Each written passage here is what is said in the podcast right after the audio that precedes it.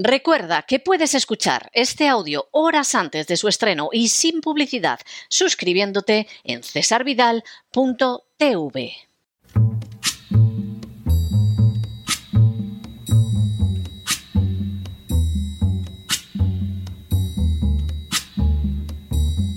La voz con César Vidal, desde el exilio. When the night has come and the land is dark and the moon is the only light we'll see. No, I won't be afraid. Oh, I won't be afraid just as long as you stand, stand by me. Muy buenos días, muy buenas tardes, muy buenas noches y muy bienvenidos a esta nueva singladura de la voz. Soy César Vidal, hoy es el martes 9 de mayo de 2023 y me dirijo a los hispanoparlantes de ambos hemisferios, a los situados a uno y otro lado del Atlántico y como siempre lo hago desde el exilio. Corría el año 1944 cuando a inicios del mes de junio tropas americanas, británicas y canadienses abrieron el esperado segundo frente contra el nazismo en Europa. Aunque la propaganda, y Hollywood en especial, han insistido en atribuir a ese episodio el carácter decisivo de la Segunda Guerra Mundial, la realidad es que, como reconocería nada menos que Winston Churchill en sus memorias, para cuando los aliados occidentales desembarcaron en Francia en 1944, el ejército rojo ya había desventrado a las tropas de Hitler. A pesar de esa afortunada circunstancia y de contar con una aplastante superioridad material, americanos, británicos y canadienses no lograron romper el frente alemán en Normandía ni alcanzar ninguno de los objetivos para los primeros días. Forzados por esa situación, las autoridades aliadas tuvieron que solicitar que el ejército rojo lanzara una ofensiva inesperada para acabar con la resistencia de los nazis. Fue así como en el mismo mes de junio de 1944 el ejército soviético improvisó apresuradamente y lanzó la Operación Bagration. Esta operación obligó a Hitler a retirar tropas de Normandía abriendo el camino a los aliados, logró aniquilar al cuerpo central de ejércitos del Tercer Reich, liberó campos de exterminio como Auschwitz y llegó en apenas unas semanas hasta las puertas de Varsovia. La liberación de Polonia del yugo nazi le costaría al ejército rojo nada menos que medio millón de muertos, más que los sufridos por Estados Unidos en todos los frentes de guerra sumados. Ese papel decisivo del Ejército Rojo no cambió en el año escaso que quedaba de guerra. De las bajas que sufrieron las fuerzas nazis en el resto del conflicto, unas tres cuartas partes, es decir, 2.700.000 soldados, fueron ocasionadas por el ejército soviético en el frente del Este, y de estas un millón y cuarto se produjeron entre enero de 1945 y los primerísimos días de mayo del mismo año. Que finalmente fueran las fuerzas del Ejército Rojo las que entraron en la capital del Tercer Reich tenía una enorme lógica, porque pertenecían a la nación que con inmensa diferencia había realizado mayores sacrificios para vencer al nazismo.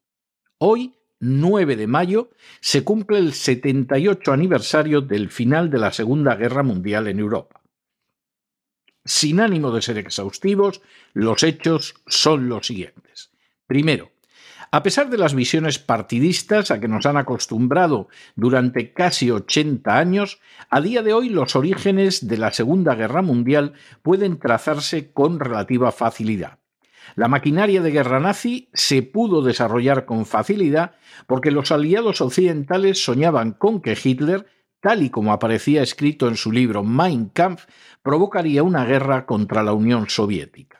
En esa guerra, el peso de la lucha sería evitado por Gran Bretaña, Francia y los Estados Unidos, que se limitarían, en teoría, a recoger los despojos. Segundo, de manera bien reveladora, comenzando por el Vaticano a inicios de 1933, nada más llegar Hitler al poder, y continuando con la práctica totalidad de las naciones europeas, todos los países fueron firmando acuerdos que contribuían a fortalecer la posición del Führer.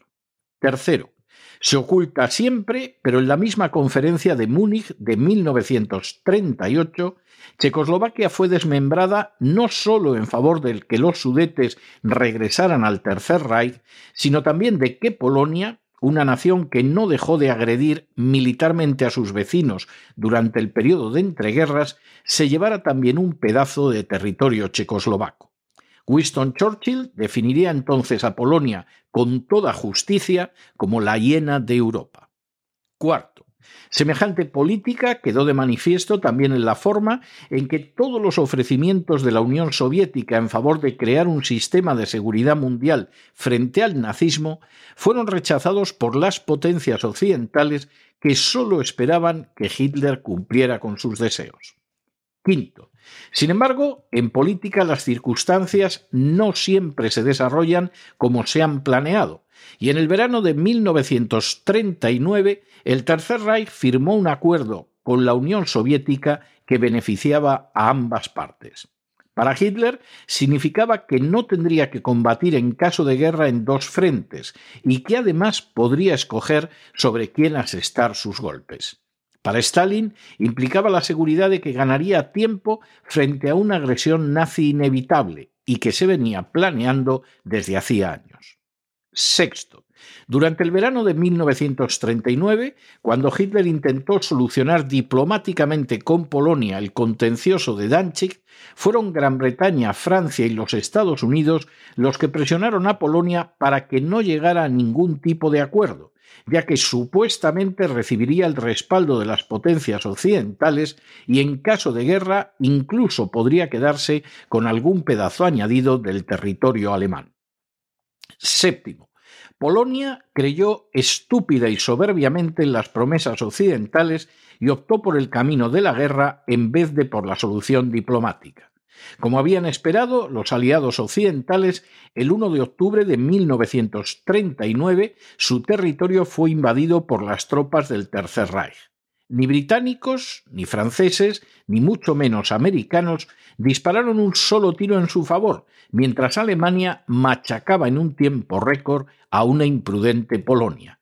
Había comenzado la Segunda Guerra Mundial. Octavo.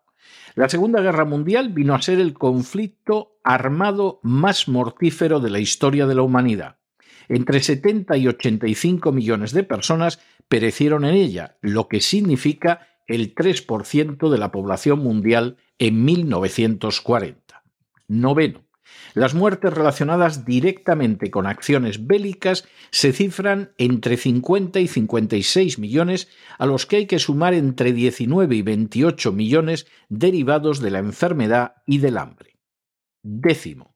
Los muertos civiles fueron entre 50 y 55 millones, lo que más que duplica la cifra de bajas militares que estuvo entre 21 y 25 millones, entre ellos 5 millones de judíos muertos. Un décimo. Más de la mitad de las muertes de la Segunda Guerra Mundial fueron sufridas por China y la Unión Soviética. Duodécimo. Así, Polonia sufrió entre 5 millones y 5 millones 800 mil muertos, de los que la mayoría fueron civiles y entre ellos más de un millón de judíos exterminados durante el Holocausto. De forma trágicamente reveladora y que se quiere pasar por alto, la liberación del nazismo no vino para Polonia de la mano de británicos, americanos o franceses, sino de los soldados del Ejército Rojo. Décimo tercero. China padeció 20 millones de muertos que comenzaron a morir antes de 1939 con una invasión perpetrada por el Japón. Décimo cuarto. Alemania sufrió 5.300.000 soldados muertos, entre los que se encontraron unos 900.000 reclutados en áreas del Gran Reich como Austria o los Sudetes. Décimo quinto cifras menores de caídos se produjeron en naciones que apoyaron el nazismo, como Italia, Rumanía, Bulgaria y Hungría, o entre los colaboracionistas de los nazis que formaron unidades específicas, como los nacionalistas ucranianos del genocida Stepan Bandera. Décimo sexto. Gran Bretaña y otras naciones de la Commonwealth sufrieron algo más de medio millón de muertos, de los que un porcentaje elevadísimo fueron indios, mientras que Estados Unidos tuvo 407.000 muertos y apenas bajas civiles. Décimo séptimo. La Unión Soviética sufrió no menos de 27 millones de muertos, es decir, más de cinco veces los padecidos por la Alemania nazi más de 54 veces los que sufrió Gran Bretaña y la Commonwealth y casi 70 veces más que los Estados Unidos de América. Décimo octavo. De los muertos padecidos por la Unión Soviética, algo menos de 9 millones lo fueron en combate, constituyendo con diferencia la nación que más muertes sufrió en el campo de batalla.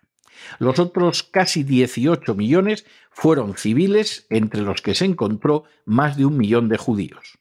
Décimo noveno. De los más de nueve millones y medio de soviéticos enterrados en fosas comunes durante la Segunda Guerra Mundial, seis millones permanecen sin identificar. Vigésimo. Sin ningún género de dudas, la Unión Soviética no solo fue la nación que soportó un tributo mayor en la guerra contra el nazismo, sino también la que con enorme diferencia más contribuyó a la victoria final. Vigésimo primero. Las pérdidas alemanas, de hecho, fueron relativamente bajas hasta la batalla de Stalingrado a finales de 1942 e inicios de 1942 en esta batalla, librada contra los soldados rusos, en un solo mes murieron 180.310 soldados alemanes. Vigésimo segundo.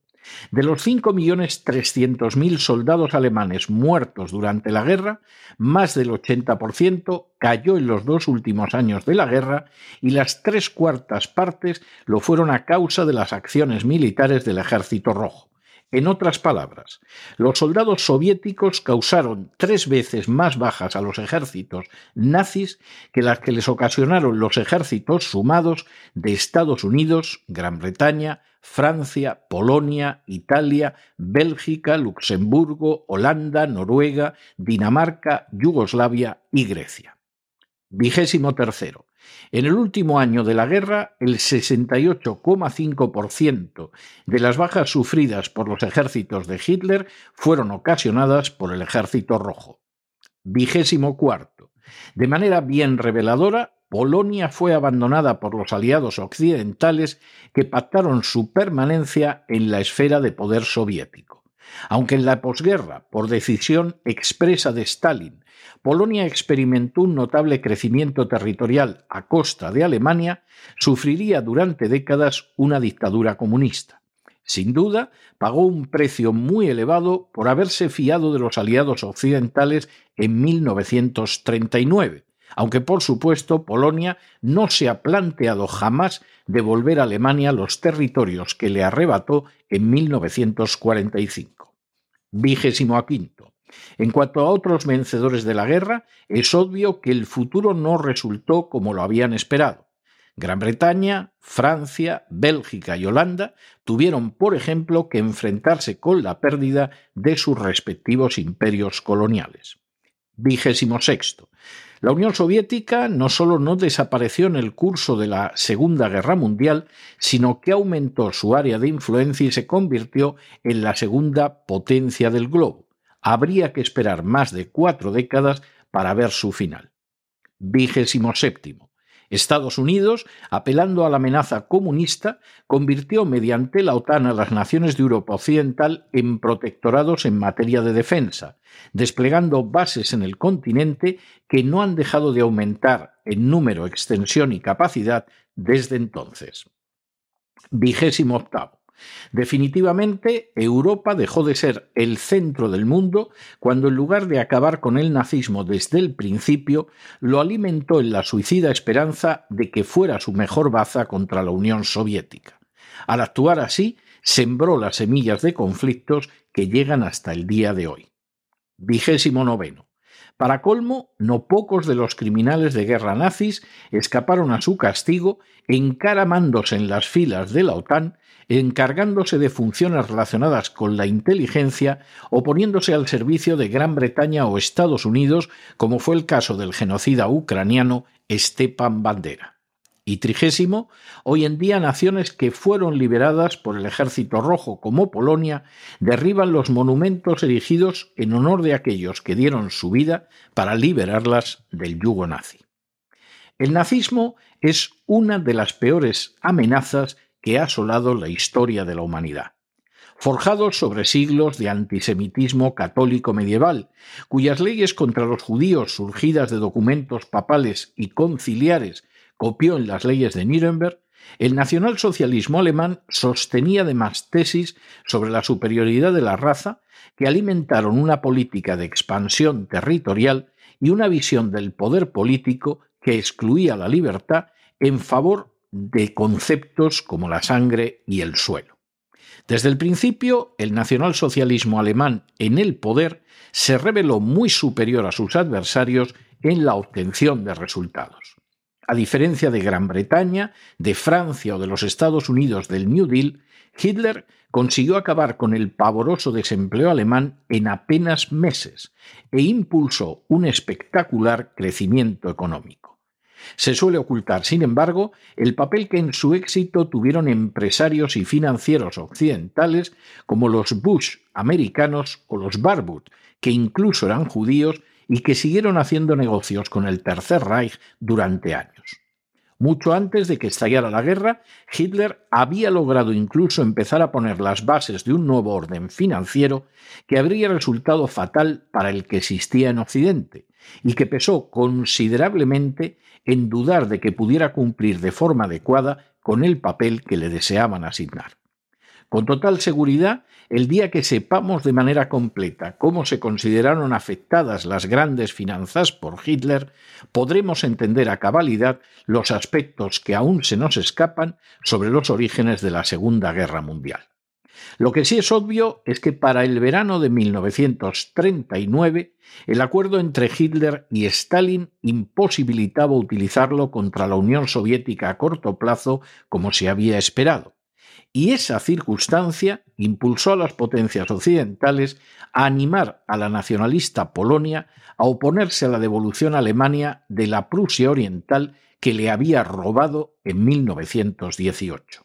En teoría, Polonia se iba a beneficiar apoderándose de más territorios alemanes, pero en realidad lo que cabría esperar es que Hitler se vería empantanado en una guerra en la que Alemania una vez más sería humillada. Incluso, con un poco de suerte, antes de su derrota definitiva, Hitler se involucraría en una guerra contra la Unión Soviética, facilitando la hegemonía indiscutible de las potencias occidentales.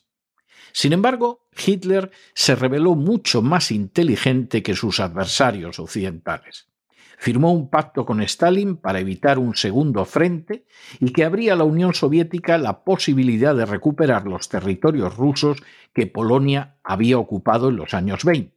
Y acto seguido, el Führer atacó a una Polonia que no recibió nada de la ayuda prometida por Occidente y que fue totalmente incapaz de resistir más de dos semanas a un ejército alemán que se demostró extraordinariamente superior en todos los aspectos al polaco. En los meses siguientes, el imbatible ejército alemán, con una rapidez prodigiosa y con escasísimas bajas, derrotó a las Fuerzas Armadas de Noruega, Bélgica, Holanda, Luxemburgo y Francia y obligó a los británicos a reembarcar en Dunkerque. Tras someter a los franceses a la terrible humillación de firmar su capitulación en el mismo vagón donde Alemania se había rendido tras la Primera Guerra Mundial, Hitler, que jamás pensó en invadir Inglaterra y a la que ofreció la paz por su carácter racialmente ario, puso los ojos en las inmensas extensiones de Rusia. La invasión, en la que se decidiría la Segunda Guerra Mundial, se retrasó unas semanas ya que el ejército italiano estaba inmovilizado en una guerra contra Grecia, punto muerto del que lo sacó Hitler invadiendo Grecia y Yugoslavia y sometiéndolas de manera total. Finalmente, el 22 de junio de 1941, los ejércitos alemanes, sin previa declaración de guerra, invadieron una Unión Soviética con la que supuestamente el Tercer Reich estaba en paz. Las fuerzas alemanas demostraron una vez más su inmensa capacidad militar, perforando el frente y cercando y aniquilando una división soviética tras otra. A las dos semanas nadie pensaba que los soldados del Ejército Rojo podrían contener a las fuerzas de Hitler que para fin de año se hallaban a las puertas de Moscú. Lo que cambió la situación y con ella la suerte final de la Segunda Guerra Mundial fue el llamamiento de Stalin a defender no el sistema comunista, sino la madre patria rusa, en un discurso en que no llamó camaradas a sus compatriotas, sino hermanos y hermanas.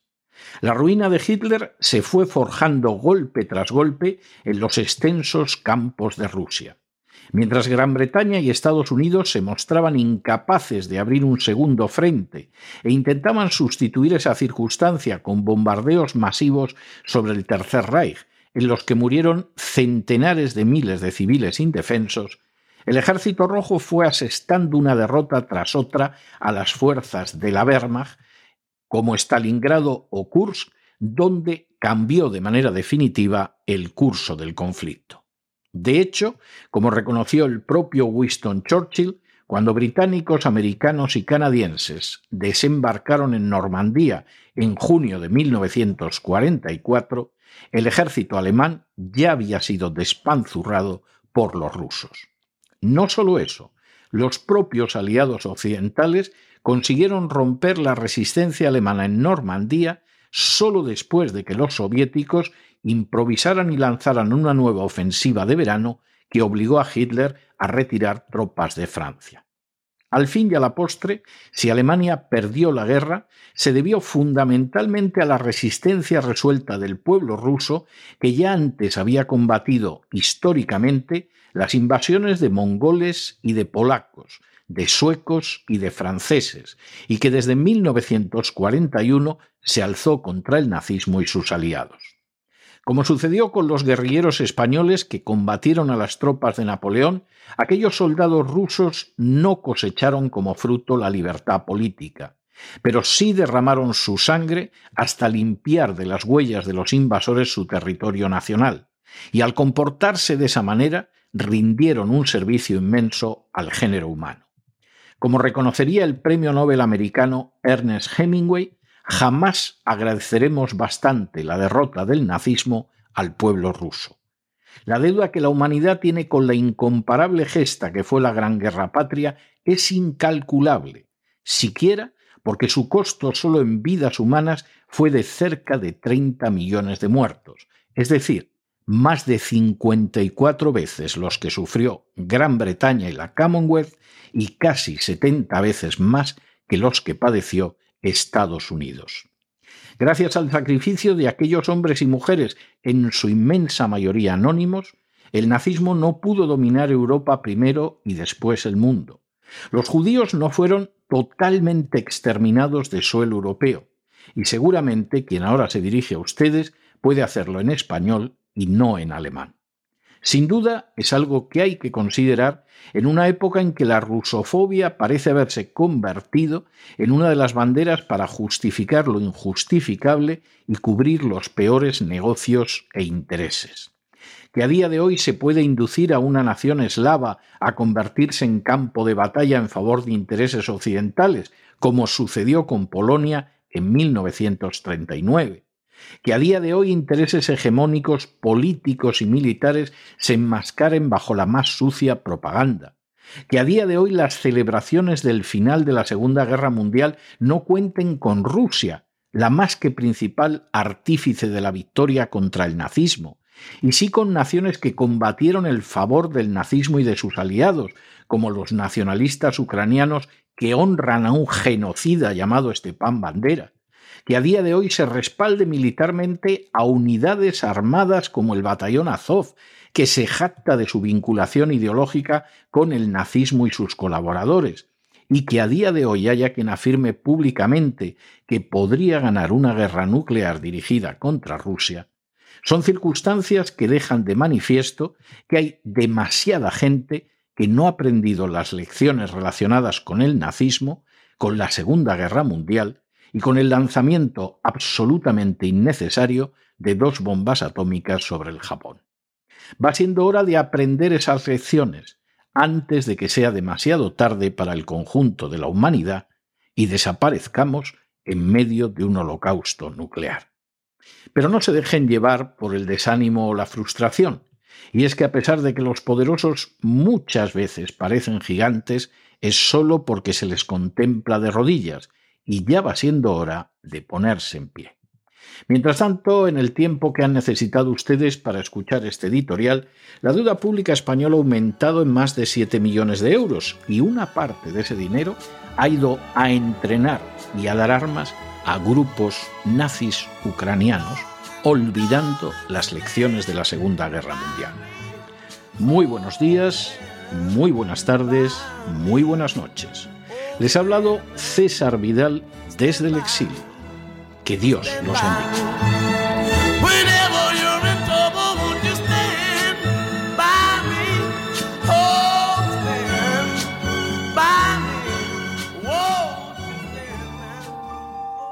Esta sección está patrocinada por crowdfunding con el siguiente mensaje.